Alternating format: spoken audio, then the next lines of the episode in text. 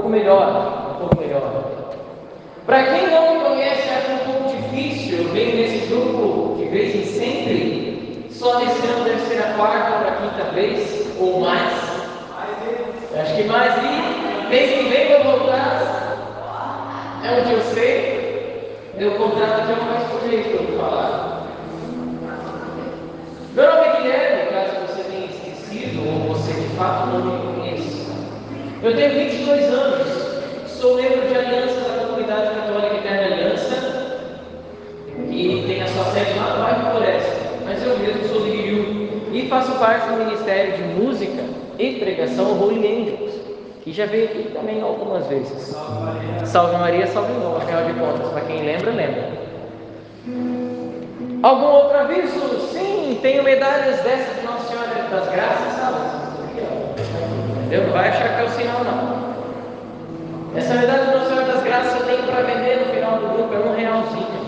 Beleza? Aceito vídeos, moedinhas, livros, tenho várias. Todas estão já abençoadas. Amém, amém. Você que trouxe a sua Bíblia, abre comigo em Cântico dos Cânticos, capítulo 3.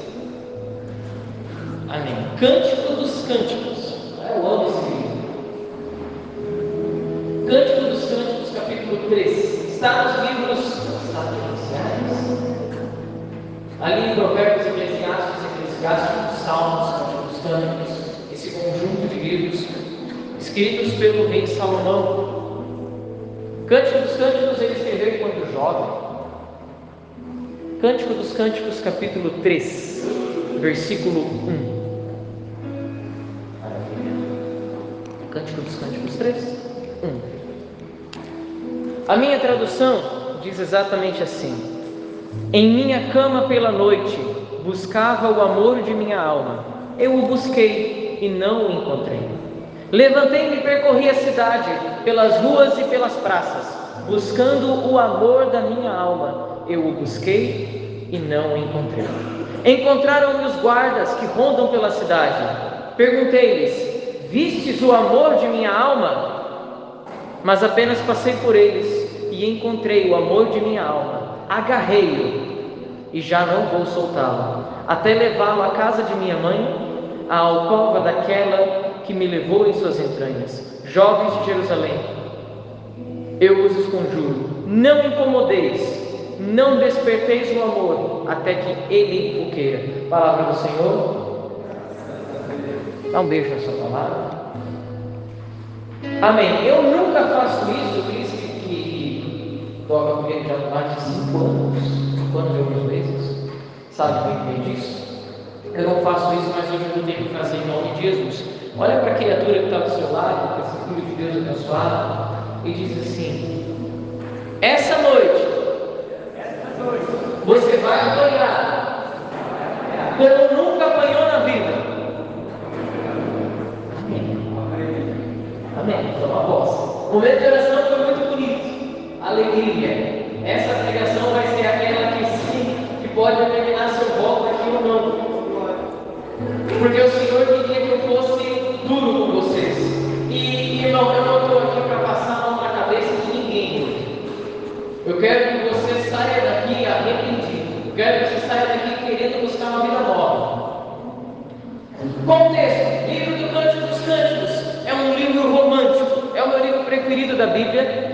Eu leio esse livro pelo menos assim, algumas vezes por ano, cinco, seis vezes por ano, quando eu faço meu retiro pessoal de silêncio. É o livro que eu sempre leio. Eu tenho uma paixão muito grande pelo Cântico dos Cânticos. Ele é um livro apaixonado. Cântico dos Cânticos, capítulo 1, versículo 1, começa com beije com os beijos de teus lábios, porque os teus lábios são melhores do que o vinho novo. É lindo, o Cântico dos Cânticos é lindo é uma relação de amor, é uma. E Santa Teresa d'Ávila nos ensina que é uma relação da nossa alma com Cristo nosso Senhor. O beijo com os beijos dos lábios do Senhor nada mais é do que a Santíssima Eucaristia. Beije-me com os teus beijos. O que eu quero dizer aqui para você, independente se você é homem ou se você é mulher, é que você não vai conseguir mergulhar fundo e sair do raso se não enrolar entre você e o Senhor o relacionamento. Amém. Se não tiver um relacionamento entre vocês, não vai rolar. Cântico dos Cânticos, capítulo 3, que a gente acabou de ler, diz assim: Em minha cama pela noite buscava o amor da minha alma. Essa é a situação que todos nós passamos um dia na vida. No, nos momentos antes do nosso encontro com o Senhor, o normal é estarmos na nossa cama sofrendo com os nossos problemas, buscando esse amor de nossa alma, que a gente não sabe quem é. Ah, quem acredite, você vai encontrar o amor da sua vida em uma pessoa, você sabe, é totalmente nada, quem acredita isso é adolescente. Por isso que eu sempre digo, namorar antes dos 16 anos é suicídio. Ponto. Se você namora antes dos 16 anos, tem uma péssima notícia para você: vai terminar. Ah, você está agorando. É verdade. Vai terminar. Não vai dar certo, você não tem maturidade. E outra, você não tem nem maturidade espiritual porque você não tem um relacionamento com o Senhor. Enquanto você não tiver um relacionamento com Ele, seu relacionamento com ninguém vai dar certo. Mas vamos aos passos do nosso relacionamento com o Senhor. Em minha alma, em minha cama pela noite, buscava o amor da minha alma. A gente fica nessa busca incessante. Onde está o meu amor? Onde está a minha alma gêmea? Onde está a pessoa que Deus separou para mim? Bom, a pessoa que Deus separou para você está bem ali na cruz. Tcharam, que é Ele mesmo. Ali está a pessoa que Deus separou para você. Ótimo. Entendemos isso. Busquei o amor de minha alma, que é Cristo. Busquei-o e não encontrei. Levantei e percorri pela cidade. É o que normalmente a gente faz. Estamos na nossa agonia, deitados na nossa cama, procurando onde está o amor da minha vida. A gente sai e vai procurar. Procura de diferentes maneiras. Procura pela cidade. A gente procura nos lugares. A gente vai a lugares, procura o amor da nossa alma. Na escola, a gente procura na igreja, a gente procura ali, a gente procura lá. E o que diz? Levantei-me e percorri a cidade, pelas ruas e pelas praças, buscando o amor de minha alma, igual a gente faz. Eu o busquei e não o encontrei. Não encontrei. Encontrei os guardas, os guardas não viram o amor da minha alma. Mas apenas passei por eles e encontrei o amor da minha alma. E diz no, no, versículo 5: Não desperteis o amor até que Ele o queira. O que, que isso significa? Não é nós que vamos atrás do Senhor, é o Senhor que vem atrás de nós. Enquanto você estiver procurando amor, estiver procurando os seus amores por aí, espalhado pela cidade, pelas praças, você não vai encontrar. Espere, porque o Senhor vai te encontrar. Ele que é o teu amor, Ele vai descer e te encontrar. Não mais você procurará, Ele vai vir te procurar, Ele vai vir te encontrar. Amém. Agora, vimos essa parte, vamos para a segunda parte. Agora eu quero falar com os servos desse grupo de oração, em nome de Jesus. Você que é servo deste grupo de oração maravilhoso, tem bastante servos aqui. Glória a Deus, tem bastante servo aqui. Servos, essa é para vocês. Ativismo não é santidade. Em nome de Jesus. Ativismo não é santidade. Você fazer muita coisa na igreja, sábado, não é santidade. Não simboliza santidade. Não demonstra santidade. Só ativismo. Ativismo não é santidade. Em nome de Jesus. No Evangelho de São Lucas, capítulo 13, versículos 27, e no Evangelho de São Mateus, capítulo 7, versículo 22 e 23, Jesus diz aos servos: Não vos conheço, afastai-vos de mim. Não vos conheço, afastai-vos de mim. Você entende o que isso quer dizer? Isso quer dizer, meu querido servo desse grupo de oração, que você pode até pregar, pode cantar, pode rezar, o que você quiser em nome de Jesus. Se você não tiver um relacionamento com Ele, na hora que você morrer, você vai encontrar o Senhor e o Senhor vai dizer: Eu não sei quem você é. E você vai responder como no Evangelho de São Mateus está escrito: Mas, Senhor, nós pregamos em teu nome,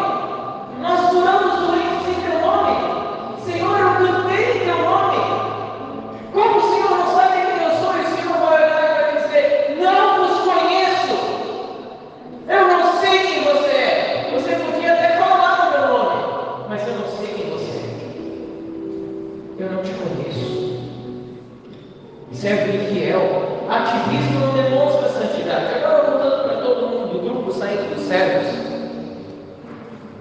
O tema deste grupo é simples: o raso não me satisfaz. Significa o quê? Você acha que é normal, você que está nesse grupo de oração, e vem aqui não sei por que motivo, pelo visto rezar não é. Você acha normal que todo grupo de oração, toda oração inicial, a gente tem que fazer esse mesmo ciclo de cura interior o tempo inteiro? Mas caramba, vocês não são curados, não? Quando eu entrei na igreja, meu irmão, era uma vez só. A pessoa rezava pela gente, cura, acabou, vai embora. Você o tempo inteiro a mesma coisa. Claro que a gente vai descobrindo coisas novas ao longo do caminho, isso é lógico, coisas que a gente não sabia, a gente vai adquirindo novos problemas, se é assim.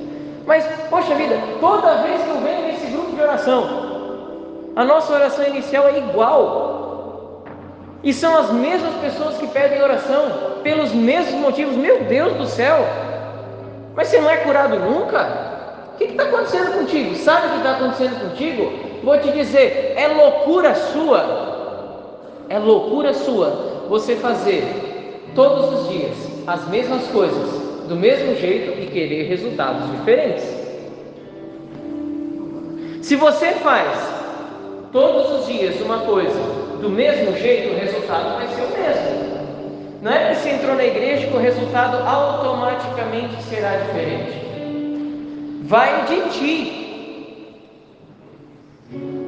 Você tem que mudar o seu pensamento, você tem que mudar as suas atitudes, senão o resultado sempre será o mesmo. Sabe qual é o resultado? Durante os três primeiros dias depois do grupo de oração, você estava santinho, nossa, que bênção, glória a Deus. Chegou na quarta-feira, já era.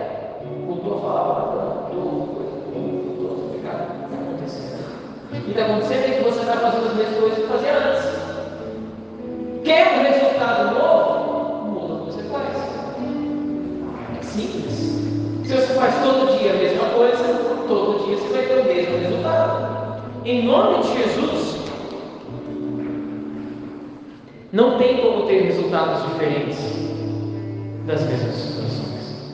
Entenda, 2 mais 2 sempre vai ser 4. É loucura minha se eu quiser 2 mais 2 seja 5 não vai rolar. 2 mais 2 é 4. Se eu quiser que o resultado seja 5, eu tenho que tirar um do número 2 e colocar o número 3. 2 mais 3 é 5. Eu tenho que mudar. Se eu quero que a minha vida mude, se eu quero sair do raso, porque eu não aguento mais vir para o grupo de oração e não acontecer nada na minha vida, nada muda, eu tenho que mudar essas atitudes. É fácil? Não, mas é necessário. Se não sabe o que vai acontecer, daqui a dois anos, nesse grupo de oração, nós vamos voltar a ser cinco pessoas. 2018, quando eu vim pregar aqui, tinha cinco pessoas nesse grupo de oração. Se continuar do jeito que está, daqui a dois anos vamos ser cinco de novo. Por quê? Porque você não muda suas atitudes, não muda seu pensamento, não muda o seu coração. O que, que você quer que mude na sua vida se você não muda nada? Se você não muda, as coisas não vão mudar por você. As coisas elas não mudam sozinhas. Se você muda o seu modo de pensar, o seu modo de agir, aí as coisas começam a mudar. Em nome de Jesus, você tem que começar a entender. E se você quer tanto ser curado desse problema, faz alguma coisa para ser curado desse problema. Vim aqui rezar só no sábado, não vai adiantar muita coisa. Aí chega na tua casa e faz as mesmas coisas do mesmo jeito. Mesmas atitudes, mesmos horários, mesmas situações. Você quer se livrar como? Faz sentido. Deus não é mágica. Você tem que fazer uma coisa para mudar. Mudança é processo, cura é processo. Cura é processo. Quando alguém reza para você revela que você tem um problema naquela área, ali você começa um processo de cura e um processo de libertação que vai de você mudar a sua vida. Vai de você mudar o seu jeito de vestir, as coisas que você ouve, com quem você convive, mas você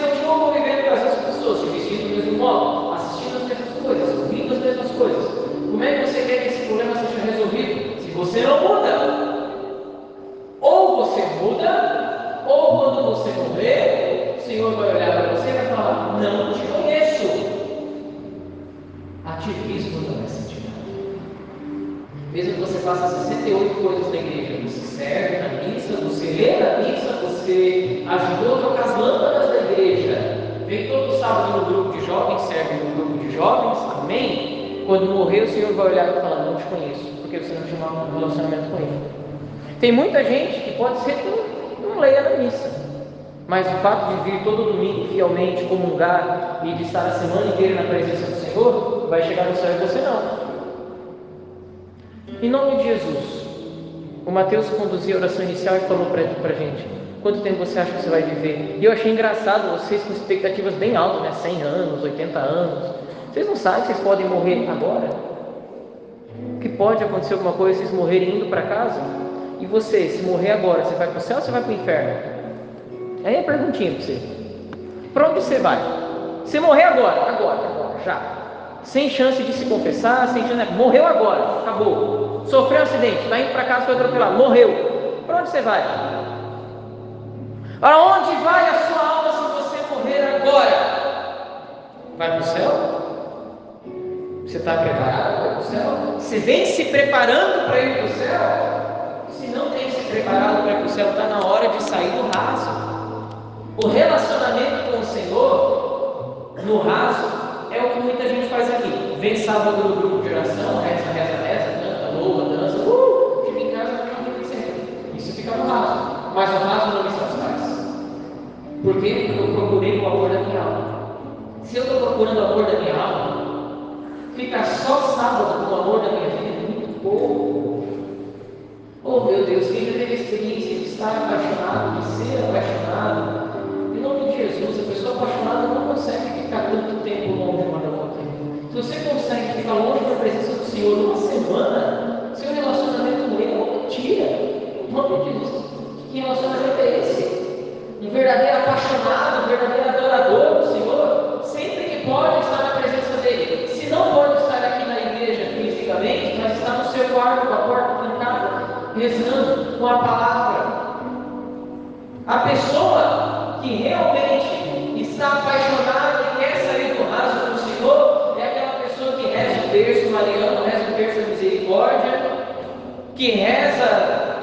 devoções particulares, que faz uma lex divina, lê a palavra todos os dias, que lê livro de santo. Meu Deus, eu fico abismado que eu vou pregar nos lugares e as pessoas não sabem a vida dos santos.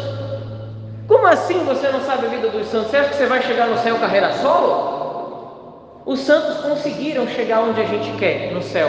Você acha que você vai chegar carreira só? Seu alecrim dourado. Parabéns. Vai, não, é, é, é, eu e Deus. Você é protestante? Os evangélicos acham que é só, não, é eu, Deus e a Bíblia e basta. Não, não, você, a Bíblia e basta, você vai para o inferno. Por quê? Porque você não sabe interpretar a Bíblia. Você não sabe. Você estudou grego para ler os originais? Cristo não vale porque estudou.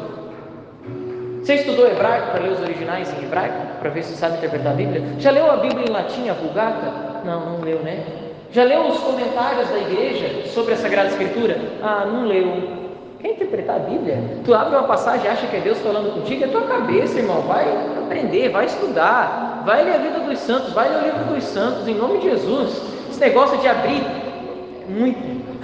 Ah, eu vou abrir a palavra, abre a coisa ali. Ah, é para mim, é para ti nada. Não sabe nem o que está escrito. Se eu te perguntar quando isso foi escrito, você não sabe responder. Você não tem intimidade. Sabe o que é intimidade com o Senhor? É reconhecer, eu não sou nada. Mas São João da Cruz sabia. Vou ler a Noite Escura de São João da Cruz. Vou ler as Confissões de Santo Agostinho. Vou ler o Castelo Interior de Santa Teresa d'Ávila. Eles conseguiram, eles sabem, eles são doutores da igreja, eles devem saber. Quem é mais fácil estar errado? Eles ou eu? Eu. Nós temos uma cultura que prega que existem verdades relativas. Aquilo que eu acredito pode não ser o que você acredita, mas tudo bem, porque essa é a minha verdade a sua é a sua verdade. Isso é mentira. Se uma coisa é verdade, a outra necessariamente tem que ser mentira. Só existe uma verdade. Uma verdade. O resto tudo é mentira. Lembra que vocês devem visto já no Facebook, tem um memezinho, ele tem um, seis desenhado no chão, aí tem duas pessoas falando, ah, eu vejo um seis, o cara fala, eu vejo um nove. Aí a legenda é, não interessa se você vê um 6 ou 9, é a sua verdade, isso é mentira. A pessoa que desenhou aqui no chão desenhou ou um 6 ou um 9. Não existe verdade relativa, isso é uma verdade absoluta. A Igreja Católica tem um dogma. O que é um dogma? A verdade absoluta, inegável e indiscutível.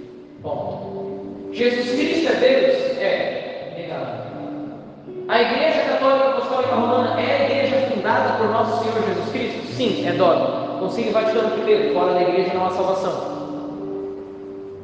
Concílio Vaticano I. Dogma, verdade indiscutível. Dogma. A vida com o Senhor é uma vida de verdades absolutas, porque só existe uma verdade e a verdade é Jesus Cristo, porque ele diz: Eu sou o caminho, a verdade e a vida. Se ele é o caminho, a verdade e a vida, todo o resto é mentira. Então eu preciso ser íntimo dele, preciso sair do meu raso. E para sair do meu raso, em nome de Jesus, voltando à passagem, para sair do meu raso, para encontrar o amor da minha alma, eu tenho que entender que não adianta eu procurar pela cidade, não adianta eu procurar nas praças, não adianta eu procurar em pessoas, não adianta eu procurar na internet. O amor da minha alma está na Santíssima Eucaristia me esperando. O amor da minha alma está ali. Santa Teresa d'Ávila ensina para gente que a união com Deus é um processo longo que demora de 10, 20, 15 anos. O dela, 20 anos de processo de Santa Teresa d'Ávila até ela conseguir a comunhão perfeita com o Senhor. Santo Tomás de Aquino nos ensina que nós temos que alargar a nossa alma você sabia? Olha que Tomás de Aquino ensina que isso é profético para você. Que o tanto de graça de Deus que entra na nossa alma depende do tanto que a nossa alma está aberta. Vou dar um exemplo para você. Se você tem um copo, sabe aqueles copinhos? Tipo copinho de cachaça, sabe esse tamanhozinho? Cabe quantos ml? Uns 30, 40 ml. Certo? Se eu virar uma garrafa de 2 litros d'água num copinho de 30 ml, ele vai encher só 30 ml, ele não vai encher 2 litros. Se eu tiver um copo que cabe 200 ml, esse copo vai encher 200 ml, não 2 litros. Compreende? A graça de Deus se derrama abundantemente. Mas depende do tamanho do copo da minha alma para receber essa graça. Se o copo da minha alma só cabe 30 ml, Jesus vai derramar litros e litros mas só vai chegar